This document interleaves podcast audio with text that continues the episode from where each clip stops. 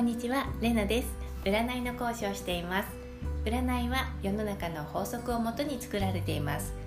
それらの道理を知るだけで身の回りに起こることの意味や自分の歩く方向性など占うまでもなく分かることがいっぱいあります。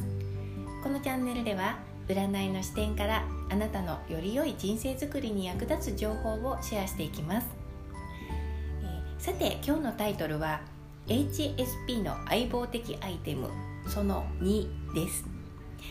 1に続いて2です。えっと実はこちらのポッドキャストの内容は他の音声コンテンツスタンド FM や文字のブログハテナブログなどでも配信しています。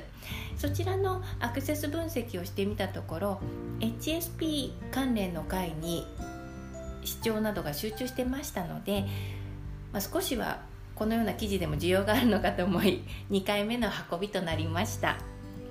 前回の耳栓に続いて、えーと、私がにとってすごく重宝しているアイテムなんですけれどもそれはマスクです。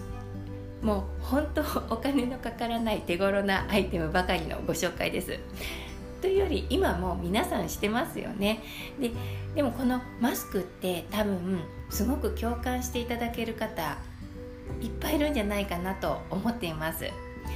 HSP の過敏さへの対処法として卵の殻のような膜で自分を覆ってるようなイメージを抱くというものがあります。シールドを貼っているイメージなんですね。殻に守られてる。何にも侵入できないぞみたいな安心感を得るためのこれアドバイスだと思うんですけれどもまあ難しいんですよ、うん、実際そのイメージに神経を集中してばかりでもいられないですし、うん、だけどその点マスクってもうそれ自体がまさにシールドなんですよね。実際ちゃんとそこにあるシールドです。顔の半分が隠されることによって自分の心にもカーテンをかけているような気になります。全てを晒していない安心感みたいなものがありますよね。他者とのコミュニケーションの中で壁を隔てているもの。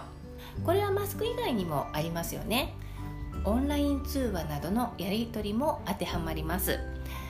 こちらの空間とあちらの空間に隔たりがあってオンオフもある。しっかりとした空間の線引きがあります。この度のコロナによって新しい生活様式がなされて私の周りの HSP の方々は口を揃えておっしゃいます。自分に合ってるって、うん、なんで合ってるのか。なんで新しい生活様式は心地いいのかというとソーシャルディスタンスが守られているからですよね。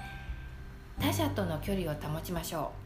不要な接触を避けましょう。これらは HSP の人が実現したくてたまらなかった他者との距離感をもろに推奨してくれてるルールでしてそういった願望を肯定してくれるものだからだと思います。刺激にさらされないから自宅が大好きっていうのが HSP の特徴です。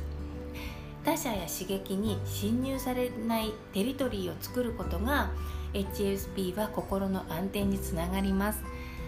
マスクはそれを叶えてくれますよね。心地よく暮らすためにアイテムって重要ですね。